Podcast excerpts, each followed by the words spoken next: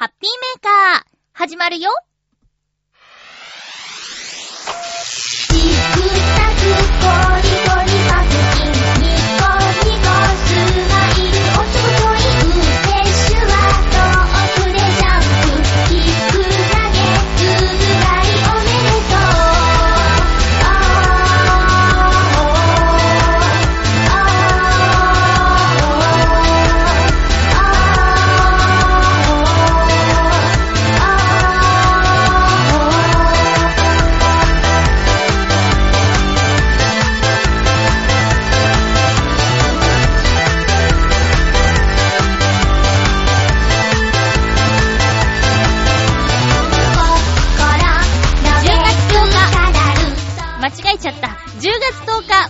のハッピーメーカー。この番組は、ハッピーな時間を取り直した方がいいから、ハッピーな時間を一緒に過ごしましょうというコンセプトのもと、ちょわへよ .com のサポートでお届けしております。このままやってもいい？えー、10月の10日ということでね、えー、いいお天気の中、運動会があったところも多いのではないでしょうか。今日も最後まで1時間、よろしくお願いします。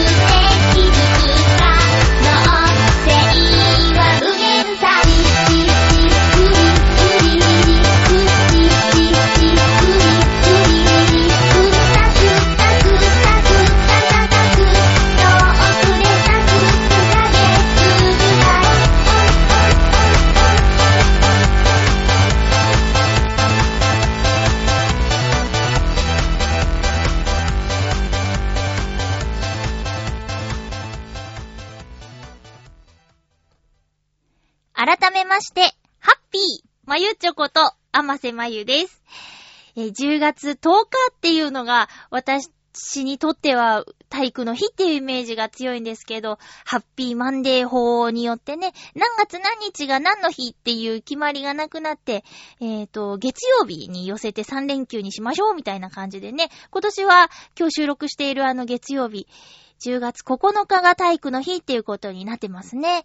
えー、ツイッターでフォローしている方の中でもお父さんが何人かいらっしゃって、子供の運動会に来てるけど、こんなに暑くなるとは思わなかった。子供より先にパパバテそうですとか、あ、ビデオカメラより先にパパバッテリー切れになりそうですみたいなつぶやきがあったりとかして、世の中のお父さん大変ですね。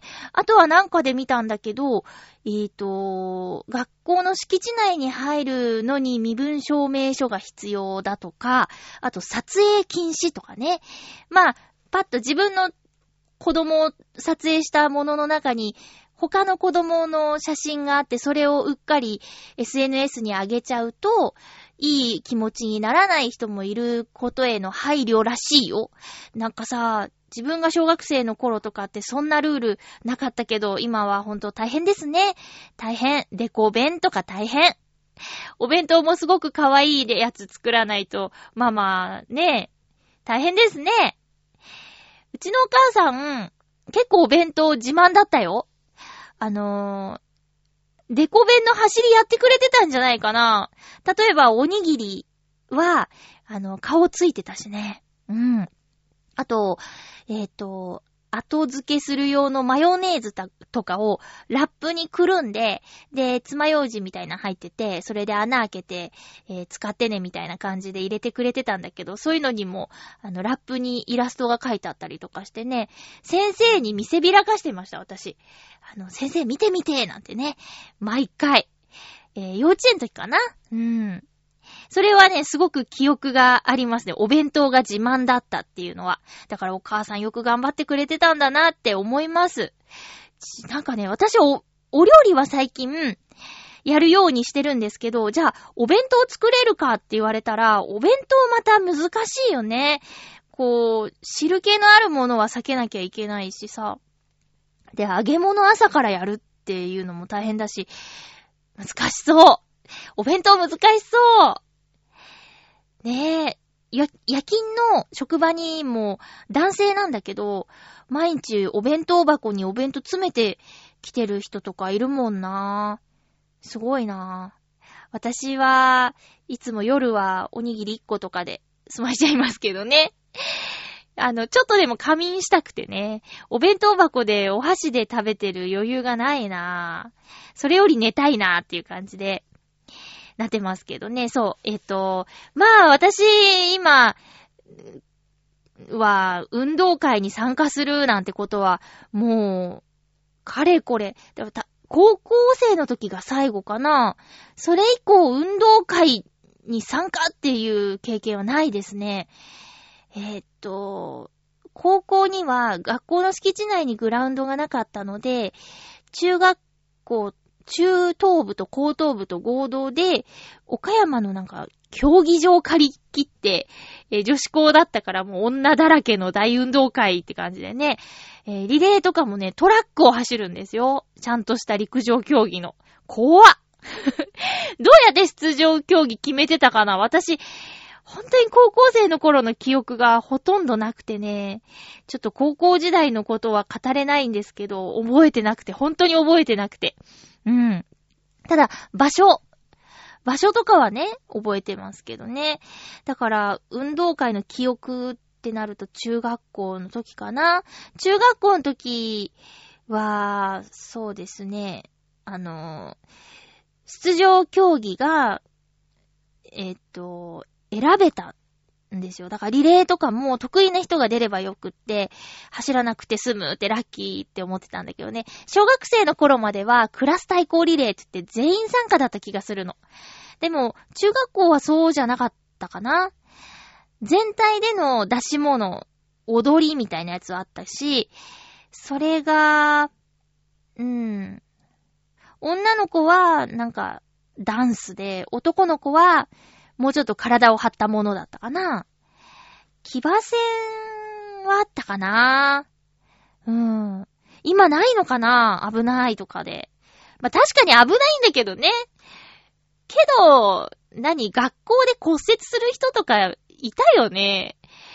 しょっちゅうっていうわけではないけど、年に2、3人いなかった体育の飛び箱で骨折とかさ、なんか転んじゃってとか、ちょいちょいあったけどな。今そんなことがあったらもう、ムキーって親御さんが学校に乗り込んできちゃったりするのかな。まあ、そんな人ばっかじゃないと思うけどね。でも、その中学校の3年生の時のイベント的なやつで、その体育祭のイベント的なプログラムで部長対抗リレーみたいなのがあってさ、美術部などに借り出されたのは悪夢でしかないね。全力疾走なんてしばらくぶりにしたからもう、ももがピーンってなっちゃって、肉離れではないですけど、それの軽いやつみたいな感じになって、もすっごい恥ずかしかった。笑いが起きてたもんね、遅すぎて。ほんと申し訳なかった、同じチームだった人に。だからね、体育祭、運動会にはあまりいい思い出がないんですけどね。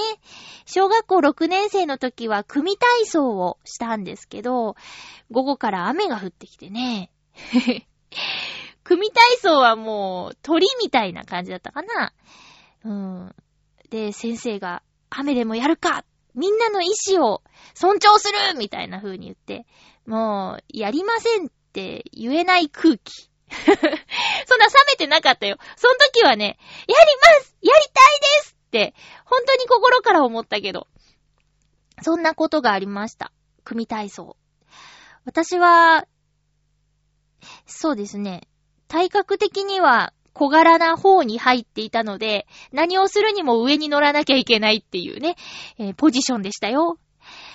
頑張った。雨だからさ、まあ、びし、ほんと本気の雨だったの。パラパラとかじゃなくて、バタバタバタって雨が降ってて、で、裸足でね、やるですよ。それで、何ですか？こう、腹ばいからの？みたいなのもあるじゃない。組体操って。だからもうお母さんたち見てくれてるんだけど、悲鳴が上がってたよね。体操服はびっしょびしょで。うん。で、泥水でしょ？やーみたいな感じになってたよ。まあ、いい思い出です、あれは。やってよかった。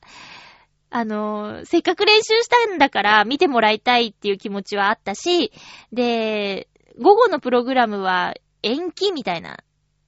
他のはね、組体操以外は延期になってたんだけど、組体操だけはやって、でも帰っちゃった親御さんとかもいてね、え、やったのみたいなことになってましたけどね。学校の運動会って今春が多いのかな？なんかそんな話聞いたことある。春に大運動会をやるみたいなのも聞いたことあるけど、クラス替え直後でまだあまり親しくない感じでの体育祭とか運動会ってどうなんだろうね。それきっかけに仲が深まったりとか、もう運動苦手な子はそれでキャラが固定されたりするのはかわいそうな気がするけどね。えー、皆さんの運動会どうでしたか？まあ、子供の頃には運動会参加して、で、しばらく離れて、パパママになったらまたね、父兄が参加するものもあったりするでしょ？手繋いで走るとかさ、なんか、借り物とか、おんぶ競争とかなんかいろいろありそう。だからまた、大人になってもう一回運動会が身近になるとかあるのかもしれないですね。うん。頑張ってね、パパママ。そういう意味でも、若いお父さんお母さんって、ちょっと、ね、羨ましかったり、子供が嬉しかったりするのかな？うん。えーと、まあ、なんかね、今週ちょっと、大変なことがありまして。えーと、私マンションの1階に住んでるんですけどね、えー、マンションの敷地の中に、ちょっとした花壇というか畑というか、住民が自由に使っていいよっていうゾーンがあるんですよ。で、そこに、同じ1階のおじちゃんが、お花植えたりしてくれてて、で、私は1階に住んでるんで、窓を開けたらお花が咲いてたりとかしてね、えー、おじちゃんが育ててくれたお花とかに、こう、目を楽しませてもらっているっていうことがあります。で、うちのマンションにはね、えっ、と、猫家族が住み着いてて、パパ、ママがいて、で、子猫が今4匹。もうでも子猫っていうサイズでもなくなったかな？夏、夏前に生まれて、6月とか、5月とか6月とかに生まれて、その時はすごいちっちゃかったんだけど、今はもうそんな、なんか、にーにーっていう鳴き声じゃなくて普通にゃーって言うからね。で、そういう合計6匹の猫家族がうちのマンションに住み着いているんですけども、あのー、人懐っこい子とかなんか子供でも子猫でもキャラが分かれてて。まあ、そんな中ですごいいたずらっ子の猫がいるんですよ。で、その子がね、畑をね、ぐちゃぐちゃにしちゃうんですね。だからおじちゃんは猫があんまり好きじゃないんですよ。もうせっかく綺麗にした畑をぐちゃぐちゃにされて。で、猫さんがぐちゃぐちゃにしないように、お花の種を植えたところにね、ネットを、あの、設置してたの。そしたらね、そのいたずらっこの4匹中の1匹椅子のすごいいたずらっ子の猫が、あの、網の中にも入ってっちゃうんだよね。で、入って、出てってやって、網をぐしゃぐしゃにして、みたいなこととかが続いてたんですよ。で、あれは良くないなと思って私も、ちょっとそのやんちゃな子はあんまり得意じゃなかったんだけど、あの、何曜日だったかなうーん、ある日。先週ある日。あの、なんか、普段あまり泣かないんですけど、猫たちは。これなんか、結構うるさかったの。で、その時は、えっ、ー、と、遮光カーテンを敷いて、え？遮光カーテンを閉めて、仮眠してたんですよ。で、目が覚めたらにゃーにゃーって言って、結構な鳴き声がするんでね、カーテン開けたの。そしたら、その、網に、いたずらっ子の猫が引っかかっちゃってて、で、聞いたことのないような声で、にゃーにゃーじゃなくて、おー、おーって泣いてたの。んで、ええー、と思って窓をガラガラって開けたら、その、他の兄弟、4匹中3匹が、私が窓開けたら、ベランダに飛び乗ってきて、にゃーにゃーって、なんかもうほんとまるで、助けてあげてって言ってるみたいな感じで、にゃーにゃーって、泣くんですよ。で、お母さんも、その、いたずらっ子のそばにいて、こっちを見てるんですよね。で、おー、そうか、と思って、なんか、パニックになってて、いたずらっ子がパニックになってて。で、畑のその網の重しにしてある石とかをガリガリかじったりしてて、で、暴れるから余計ぐちゃぐちゃになって、で、足一本かな？足一本がネットに絡まっててね。で、どうしようと思ってさ、これはちょっと状況を見る限り、なんか暴れてるし、私猫触れないし、いや、見てる分には可愛いなって思うぐらいは、感情的にね、芽生えてきたけど、触れないんですよ。しかも野良だしね。で、どうしようと思って。で、これ助けるにはネット切らなきゃいけないだろう。でも、あのネットはおじさんのきっと自分で買ったものだから、勝手に切るのもなーって思ってね。ちょっといろいろ考えちゃって。でも一番嫌なのは、あそこで猫が死んじゃうことで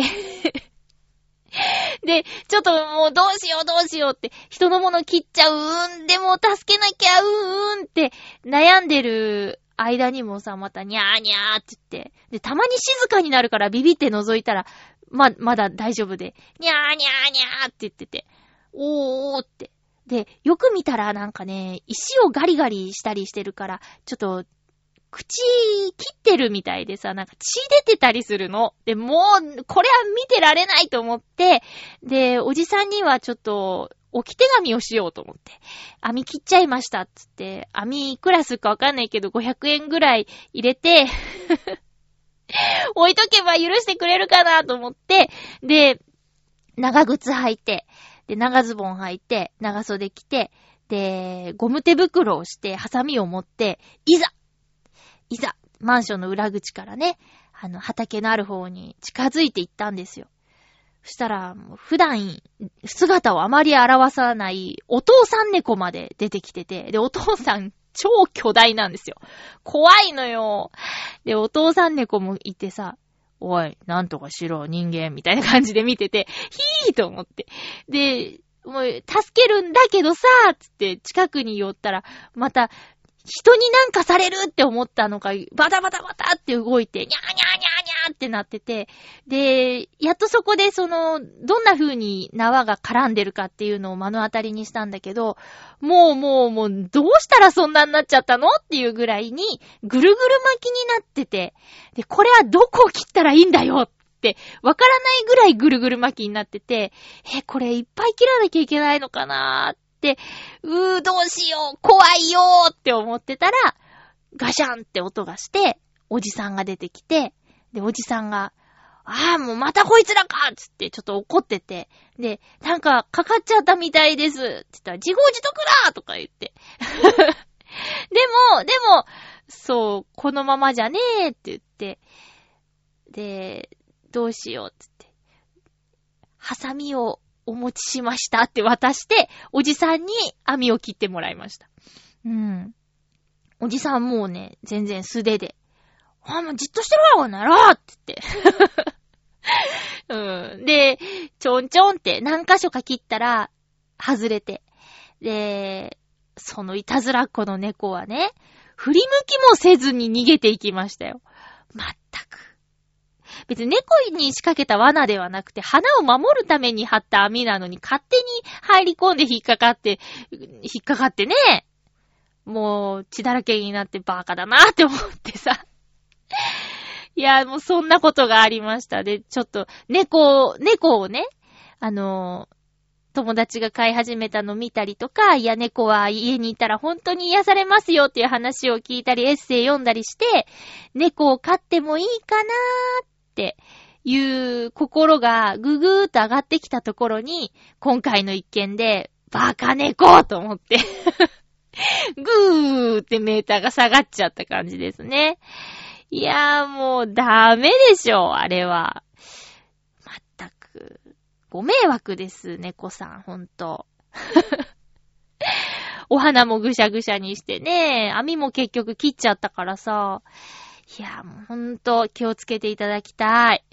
けどまあ、なんか、助けてって言われた気がしたっていうのはね、本当にそうで、他の子たちはね、兄弟を心配したり、息子だか娘だかを心配したりしてたよ。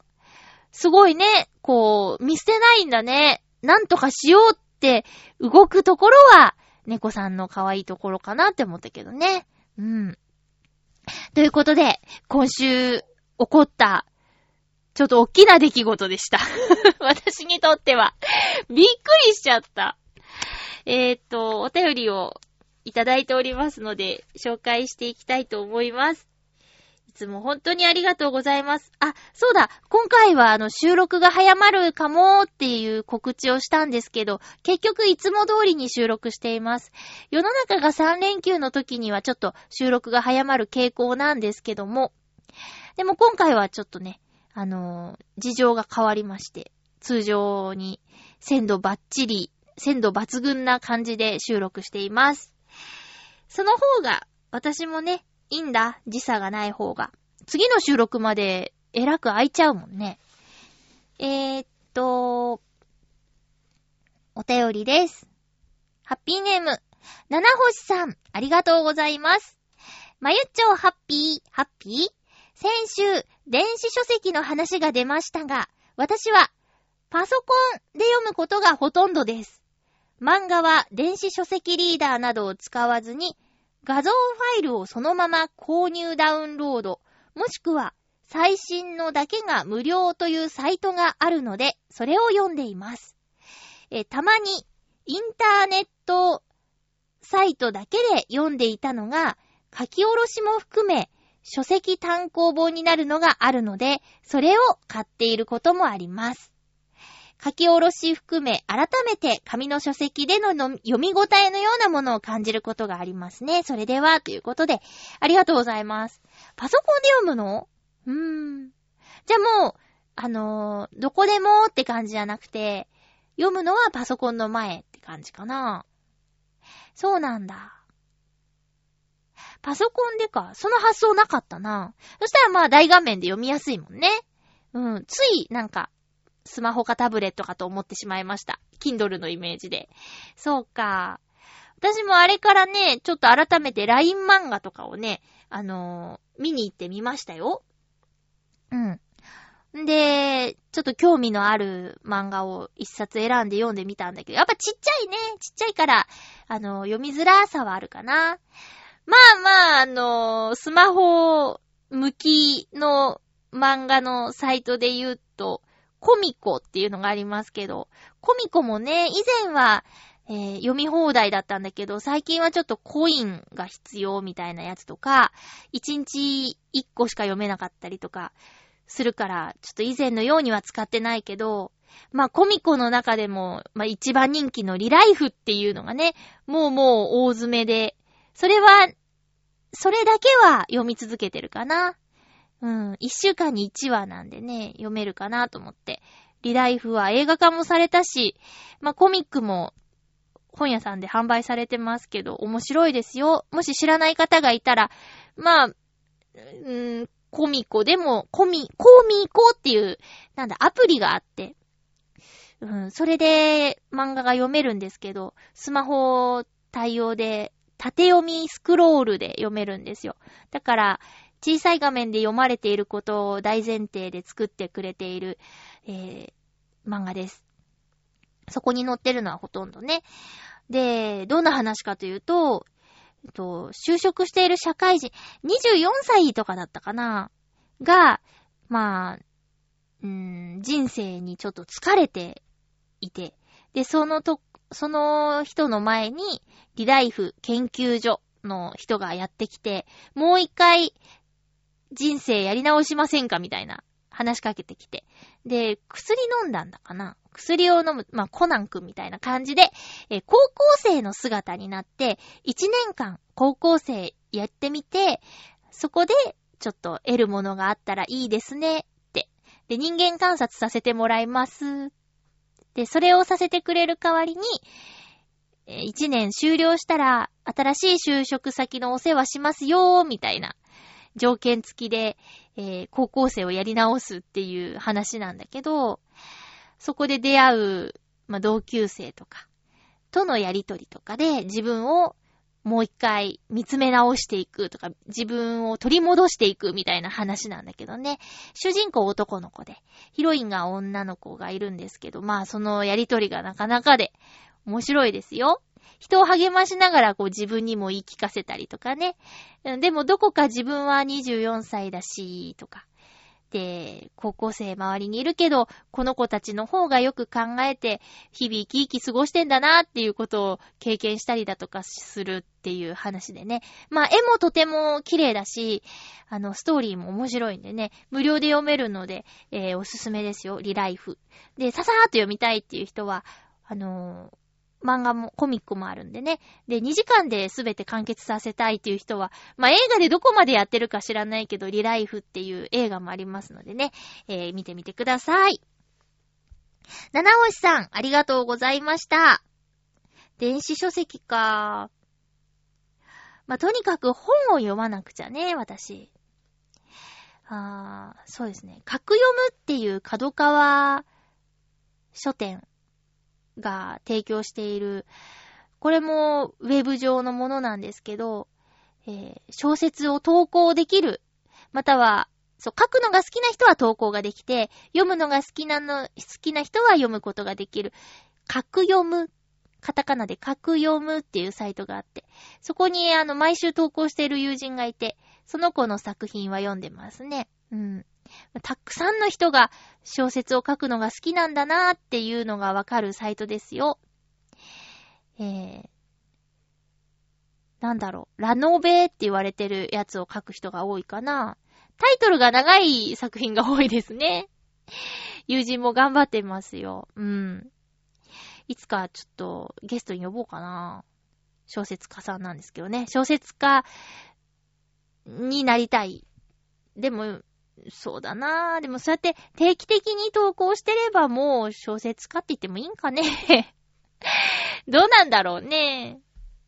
その、私たちの声の仕事のことでも同じだけど、こう、プロってどっからだろうとかっていう話よくありますよね。それだけで食っていける人がプロなんだったら私は今声の仕事だけで生活しているわけじゃないから、じゃあプロじゃないって言われちゃいますけど、でも、そのマイクの前に立って、立つ、立ってないか、座って マイクの前にいて、で、ナレーションさせていただくときは、プロ意識を持ってやってますからね。うん。だからまあ、自分、うーん、自分の意識はもちろん大事だけど、世間一般の人から認められるにはお金なのかな？お金と実績なのかな？難しいところ？まあなんか、最近思うんだけど、あんまり考えすぎるの良くないよね。誰かに言われたんだ。あの、まゆっちょは、もうちょっと、まあ、いっかっていう精神を持ちなさいよって。なんか、まあ、いっかって思えないとしんどいよってこう言われたことがあるんだよね。何にしても、対人に対しても、その、何をするにしても、まあ、いっかって、少しでも思えたら、こう、なんだろうな、もうちょっと、うーん、うまくやっていけるかもしれないなとは思いますね。こう、まあいっかって思えないから、自分を責めることが結構ある。もっとやれたんじゃないの私とか。うん。そう。でも、まあ、一家だけじゃダメだけどね。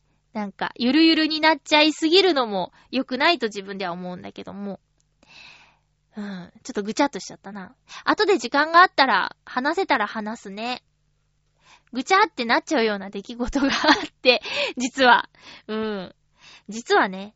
もう、でも自分の中では、それこそ、まあ、一家とかしょうが、しょうがないの方かな。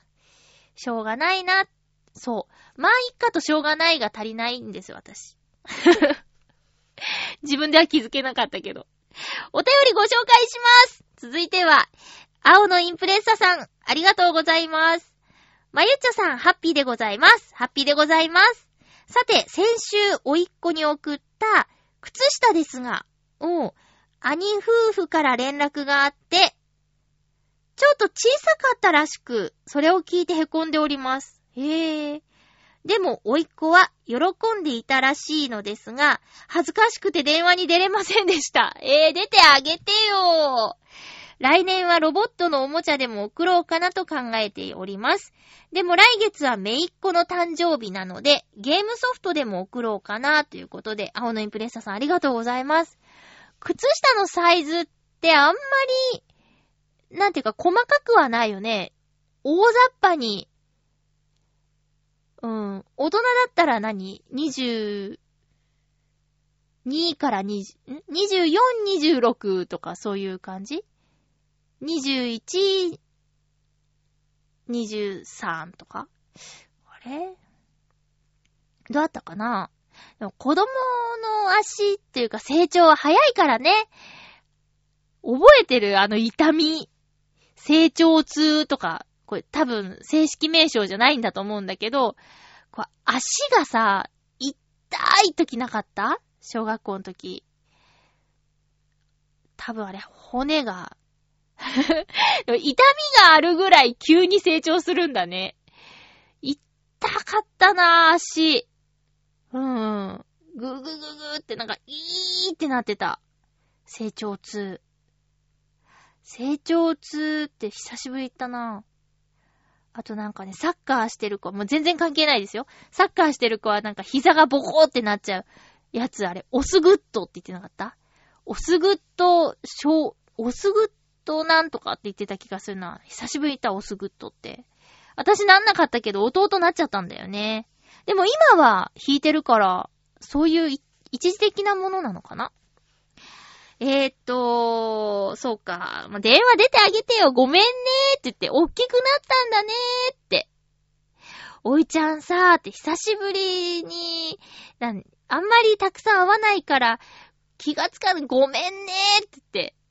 ねえ。電話出てあげて。おいちゃんしっかりしてよ。めいっ子さん、ゲーム好きなんですか？ゲーム、どんなゲーム好きなの？あああれとか？妖怪ウォッチとか？かな？どうなの？いや、あの、ゲームが大好きな友人がいて、で、もう、ずっとなんだって、小学校ぐらいの時から、誕生日クリスマス、誕生日クリスマス、全部欲しいものって言ったらゲームソフトで、で、大人になってからもゲームが好きで、もちろん今回のドラクエやってたし、うん。ドラクエね。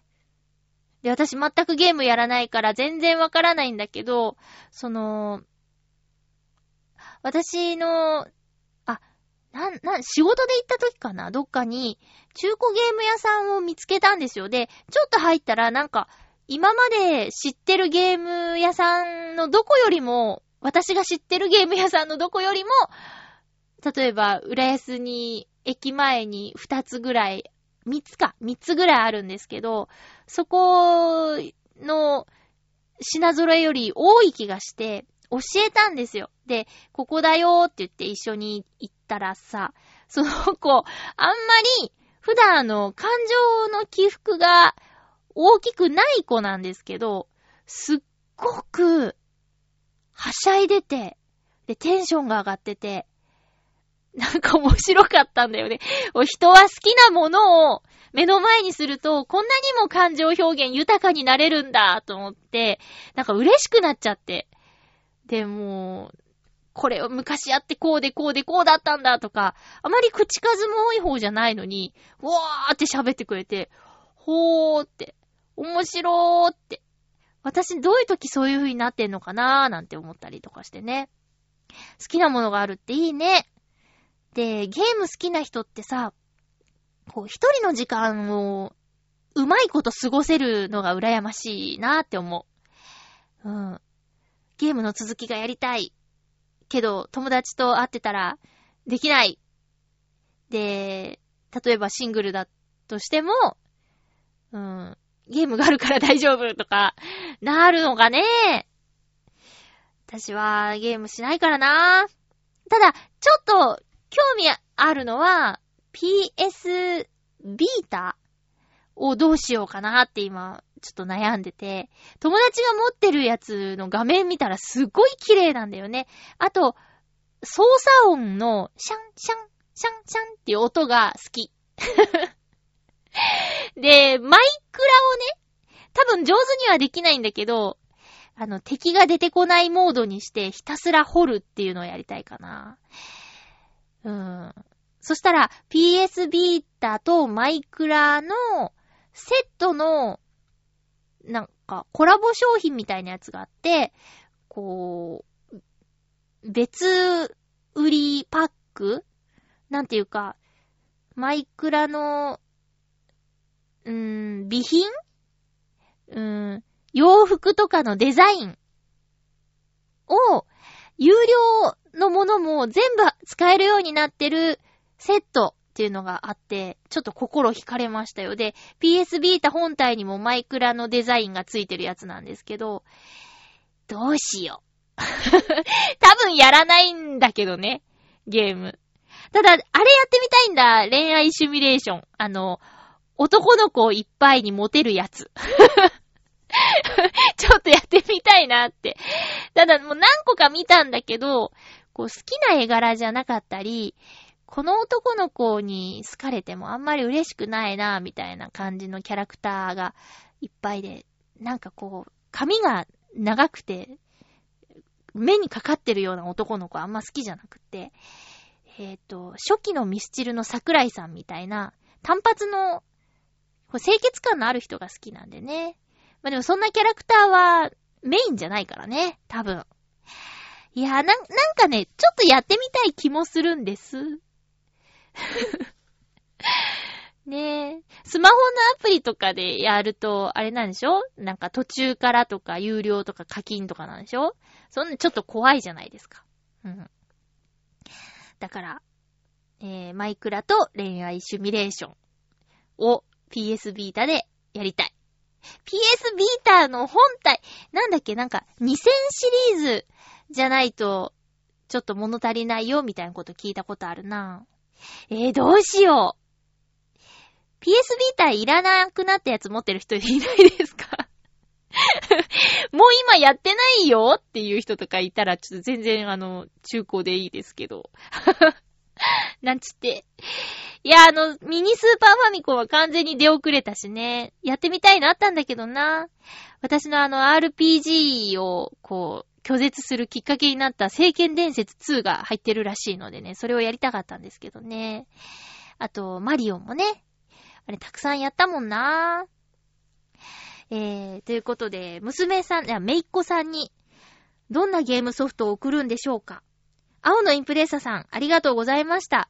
おいっ子さんには、もう一回こっちから電話してあげたら、こないだ出られなくてごめんね、つって。あの、大きくなったねって声かけてあげてみたらどうかなって思いました。青のインプレッサさんありがとうございました。えー、っと、うんうんうんうん。じゃあ、もう一つ、お便りを、お便りを先にご紹介した方がいいね。えー、っと、ハッピーネーム、ブルユニさん、ありがとうございます。小さな幸せ見つけたのコーナーですね。まゆっちょ、ハッピー、ハッピー。十五夜のお月様は見られましたか？はい。あの、部屋から見ました。え、さて、9月の終わりになりますが、息子の七五三で前撮りに出かけてきました。お参りはもう少し先なんですが、家族写真を先にということで、写真スタジオにお世話になってきました。いいですね。息子は羽織袴を着たり、タキシードを着たり、もちろん私たち夫婦もせっかくだからと、おはは、よさこ衣装で撮影したりしました。そうですよね。二人の出会いのきっかけですもんね。息子がいろいろ着替えて撮影しているの、撮影されているのを見ると、私が結婚式前に衣装合わせをしている時を思い出したりして、いつか息子もそんな時が来るのかなーなんて思って、ほっこりしちゃいました。まあ、そんな先のことはさておき、七五三を無事に祝えることを感謝したいと思います。ブリューニさんありがとうございます。いや、早いなぁ。そうですか。だって、お嫁子さんとね、出会いの頃から知っているんだもの。そんな息子さんが、えっ、と、ランドセルを買ったってことはもう7歳になるってことだよね。いやー、すごい。早ー。私何やってるんだろう。何にも変わってない。うーん、何にも、進化がないなぁ。ああ。こういうちょっと時の流れを感じるとき、若干の焦りも感じますね。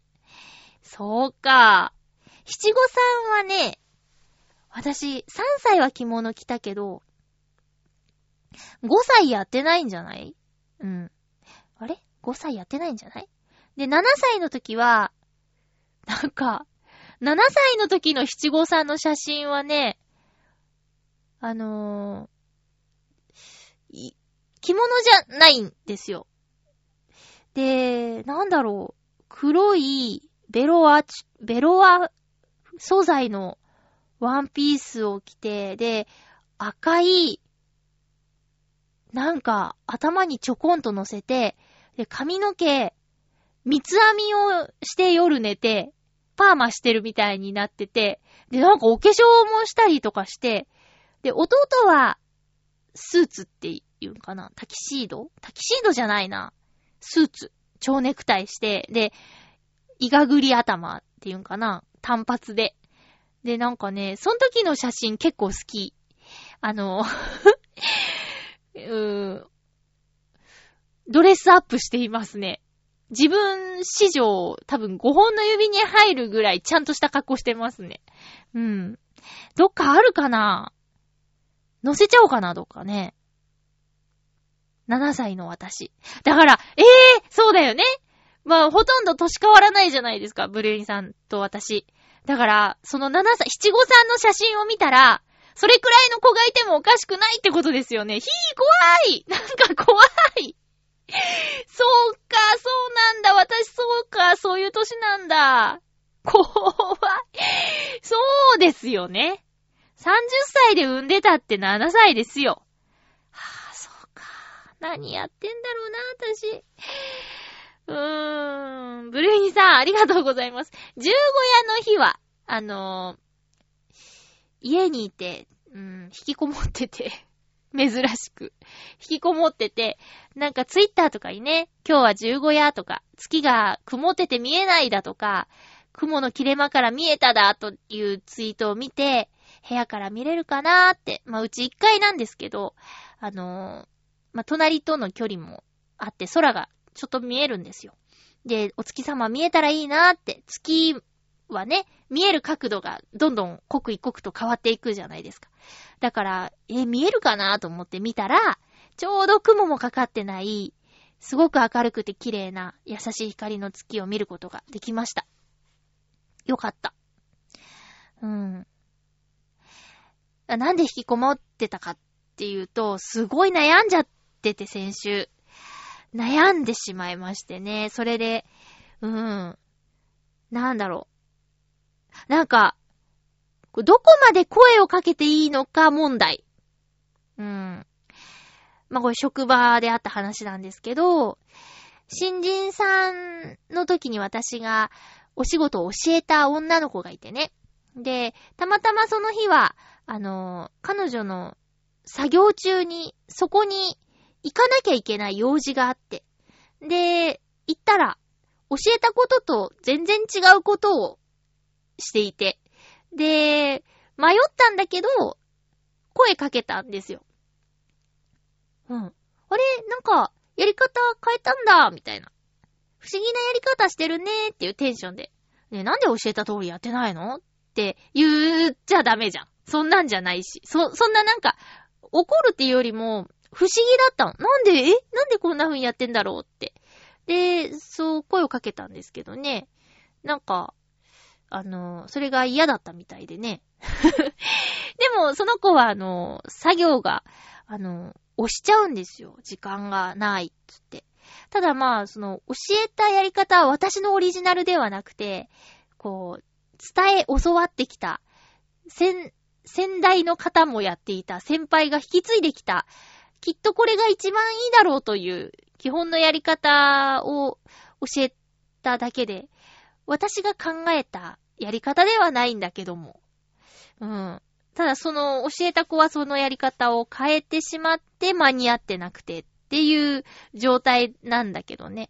だからそういう時って、あれ違うやり方してるなぁと思っても、声をかけちゃいけなかったのかなとか、まあ、言い方問題ってあるじゃないですか。同じことを伝えるにしても言い方が、によって、こう伝わるもんも伝わらないみたいなこともあるからね。そ、それで失敗したことが過去にあったんで、気をつけてたつもりなんだけど、でも、ダメかーと思ってね。で、悩んでしまって、こう、見て見ぬふりをすればきっとトラブルにも巻き込まれないし、お互い嫌な思いもしないんだろうけど、じゃあ私が後輩で先輩に、こここうした方がいいんじゃないとか、そうやって教えたっけ？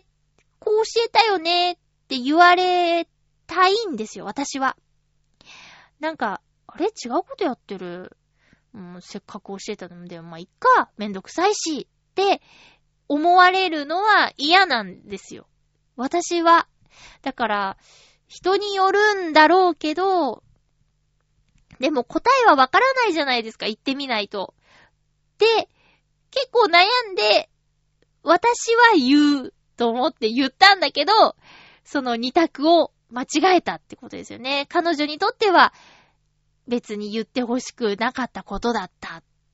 ということで、もう難しいな、人間関係とかって思ってて、ちょっと凹んでいたんですよ。うーん、困ったねまあいいんだけどさ。私はなんか、ちょっとおせっかいなところが、こう自覚してってあって、で、うーん、そういうところも、ね、どうしていったらいいんだろうなって思ってね。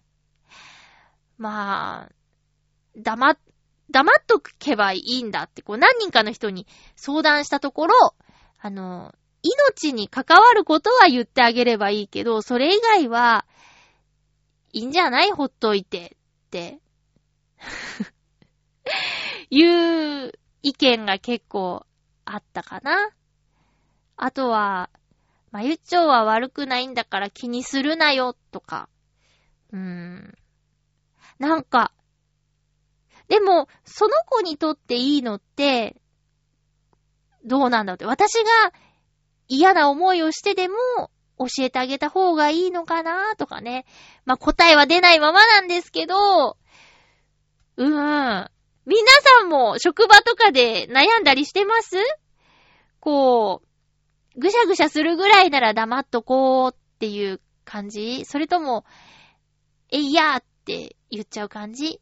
なんかね、今までそんなトラブルなることなかったんだけどな。なんか、人によるんだよね。ほんと人によるんだよね。で、それを言うときに、この人は言って大丈夫な人か言っちゃダメな人かっていうのを見極められるかどうかとか、どういう言い方が合ってるのかとか、なんか、それをね、わかる人とか、その選択があの、外れない人が羨ましいですね。うん。うん。そんな、そんなことがありました。まゆちょも悩みがあるんです。そういう、そういうことがあるんですよ。もし、だって、私の言い方や伝え方が、すごくダメな人だとしたら、ラジオって、ねえ、すごい自殺行為をこう、ネット上にさらしてるっていうことになるじゃないですか。なんか、それも怖くなっちゃって、リスナーさん、私のお話で嫌な気持ちになってたりするのかしらとか、なんか大丈夫なのかなって今まで十何年も え、そ、そんなんじゃ聞かない。15年以上やって、え、大丈夫だったのかななんて思って、うん、怖くなっちゃって。そう。あとはなんかね、こいつ斬新な意見だったんだけど、あの、言い方が問題になるっていうことを気にしすぎて、私が、こう、ヘラヘラ、ヘラヘラ話しかけること。あれ？つって。あれれ？みたいな。どうした、どうしたの？みたいな感じで話しかけていくから、あの、舐められてんじゃないのか？みたいな話もあったりとかして、ああ、まあでも、そ、それなら別にいいんだけどなーって思って。うん。そっちのがいいからさ、なんか別に舐められたって、ね、職場だけの関係なら別にいいんだと思って いるんだけど、そんな発想はあの、自分ではなかったんで面白い話だったんだけどね。すんません。ちょ、先週はちょっと元気がなかったんですよ。うん。でももう、もうでももう、あの、会う人は会うし、会わない人は会わない。えー分かってくれる人は分かってくれるし、分かってくれない人は分からないで、もうしょうがないっていうのに最初のそこに繋がってくるんですね。しょうがないとか、まあいっかっていうのが足らないから、こう思うように意図的に、うん、しょうがないの方があるかな。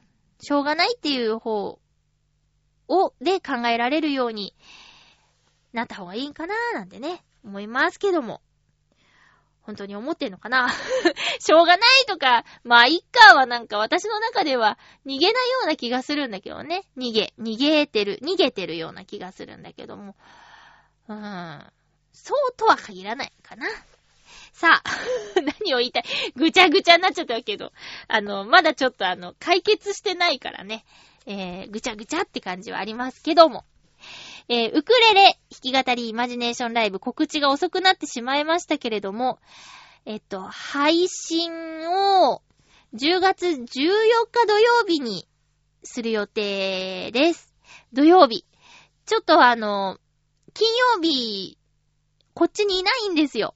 ちょっとね、旅行に行くことになってて、いつもだったら、このタイミングだったら、金曜日の配信にしたいところなんですけど、ちょっと1日遅れの、えっと、10月14日土曜日に、第6回、ウクレレ弾き語りイマジネーションライブ、イマジネーションライブを、えっと、配信する予定です。メールで、ライブ聞きたいとか、ライブ聞いてあげてもいいよーって、えー送っていただければ、そちらに返信の形で音声ファイルを添付して送ります。音声ファイルをダウンロードできるアドレスを記入して送ります。えっと、一言、ごライブ聞きますでいいんで、よろしくお願いします。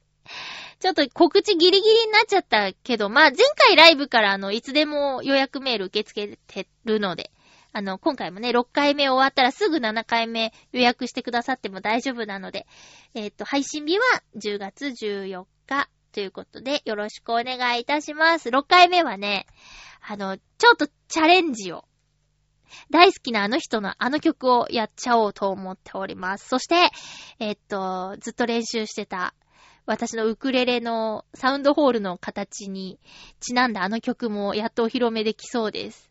あと、懐かしのアニソンも一曲やりたいと思っております。